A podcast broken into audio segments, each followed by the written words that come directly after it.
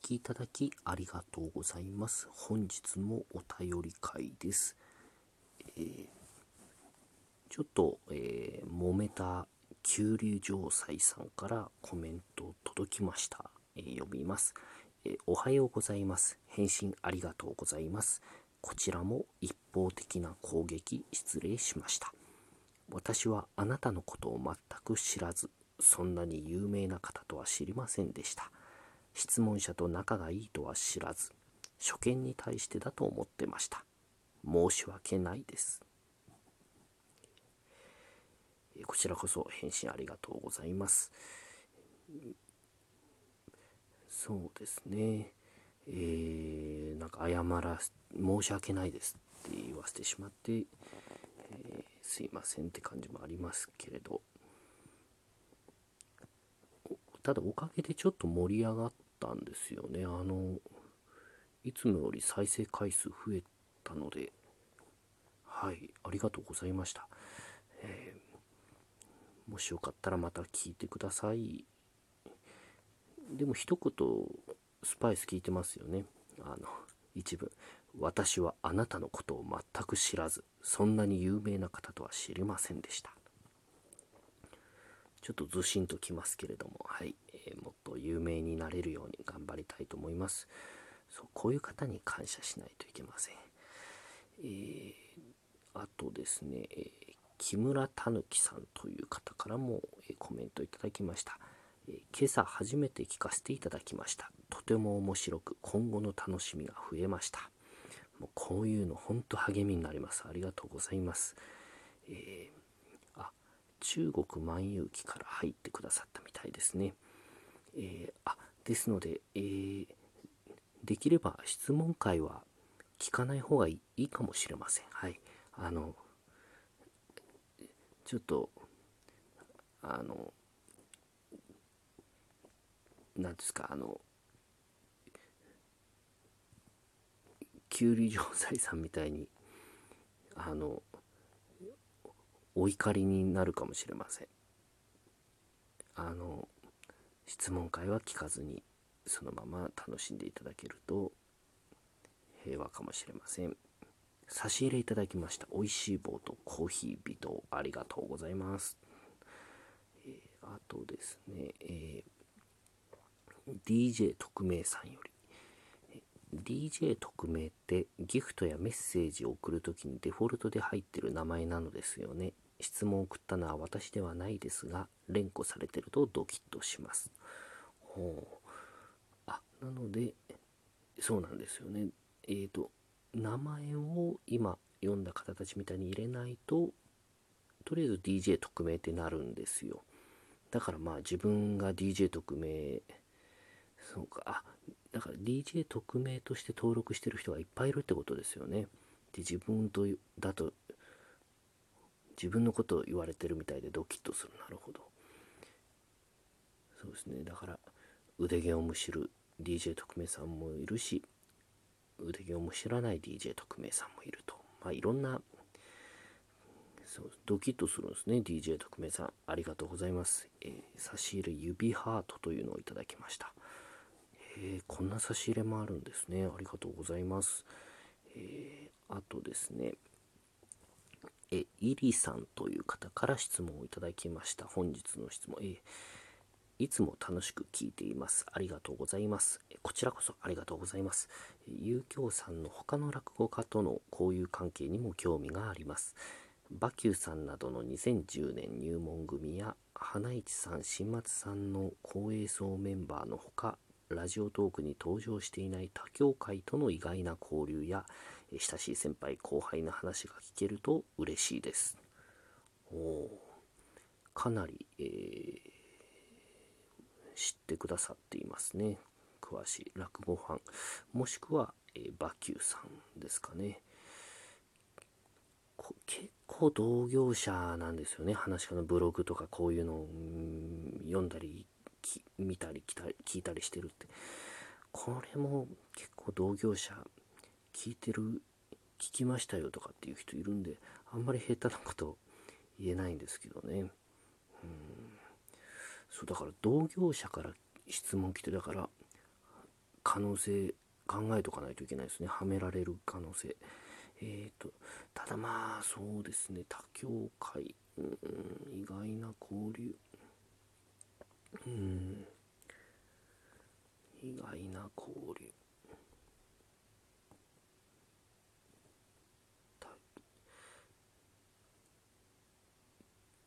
まああんまりないんであの日本園芸若手県政会っていうのがあるんで僕も入れていただいてるんですけど売れてる2つ目の方とかいっぱい出ててでそこでえーと桂宮ジャニーさんいい人だなって思ったんですよね。少々兄さんまあこの方もいい人だなって思いましたね。あの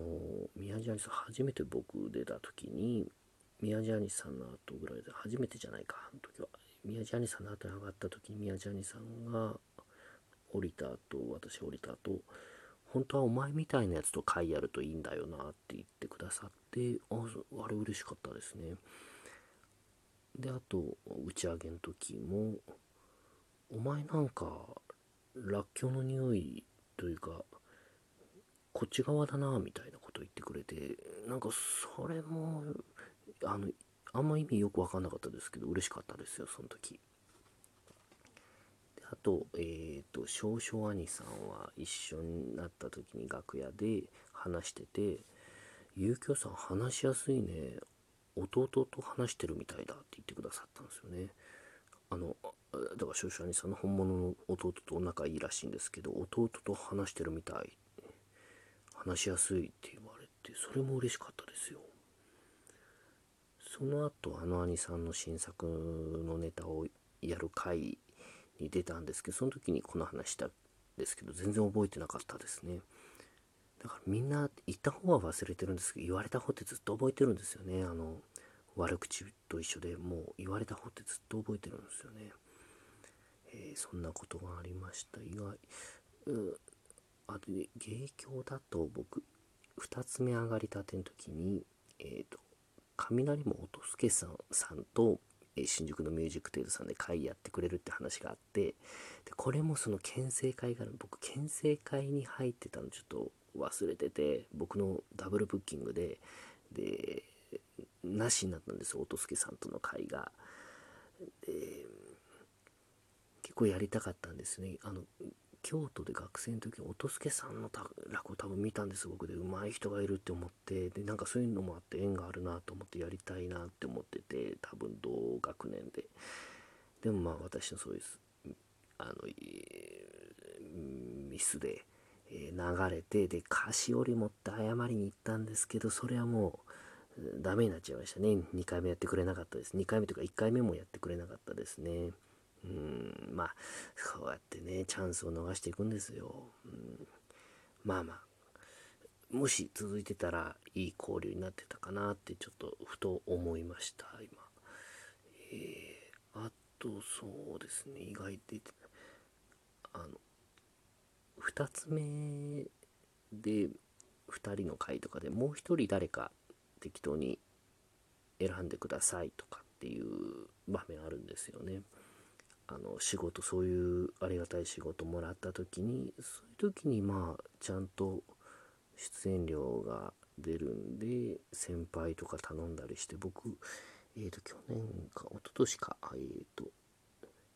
柳家コンバーニさんにお願いしましたね。あの、全然一緒にやってないんで、やってないので、ちょっと上の先輩で、あんまり一緒にやったことなかったんですけど、お願いしましたね、2回ぐらい。あの兄さん、あの、すごい面白い、なんていうんですか、あの、えっ、と、同業者でもすごいみあの、みんな面白いって言ってるんですけど、お客さんにも最近じわじわ来てるらしいですよね。おついにみたいな雰囲気らしいんですけど僕が言うと失礼なんですかねあの僕すごい好きでえっ、ー、ともう今やってないですけど鈴本演芸場の日曜日の早朝寄せの後にご飯食べるとかって言って誘ってくださってで上野の交差点で信号待ちしてたんですよね。ただそこに、えー、マリオカートが通ったんですよ。マリオカートとかそういうあの外人の外国人の観光客とかよく乗ってるじゃないですか。公道を走る。だから、えー、そういう人たちがまあ何人かいたんですよね。で手振ってくるんですよこっちのその外国人の人たちが団体が。でその中に、えーと、ブロンドのやっぱ金髪の女の子がいてでそれにコンバーニさんがにっこり笑って手振ってあげててであの兄さん結構がたいもでかいし顔も怖いというかあのこわもてというかあのもうおっかないですよね。知らなかったらもうあんまりすれ違う時絶対目合わせないようにしようっていうぐらい結構迫力ある兄さんですけどそうやって女の子に手を振ってて意外だなと思って「兄さんそういう一面あるんですね」って言ったら「え俺ロリコンだよ」って言われて。まあ本当かどうかは知りませんけどあこの人とちょっと一緒にまたなんか会できたらいいなってその時思ったんですよね。この兄さんのえーとですねこたつ兄さんと私を引き裂こうともするんですよ。えーとあの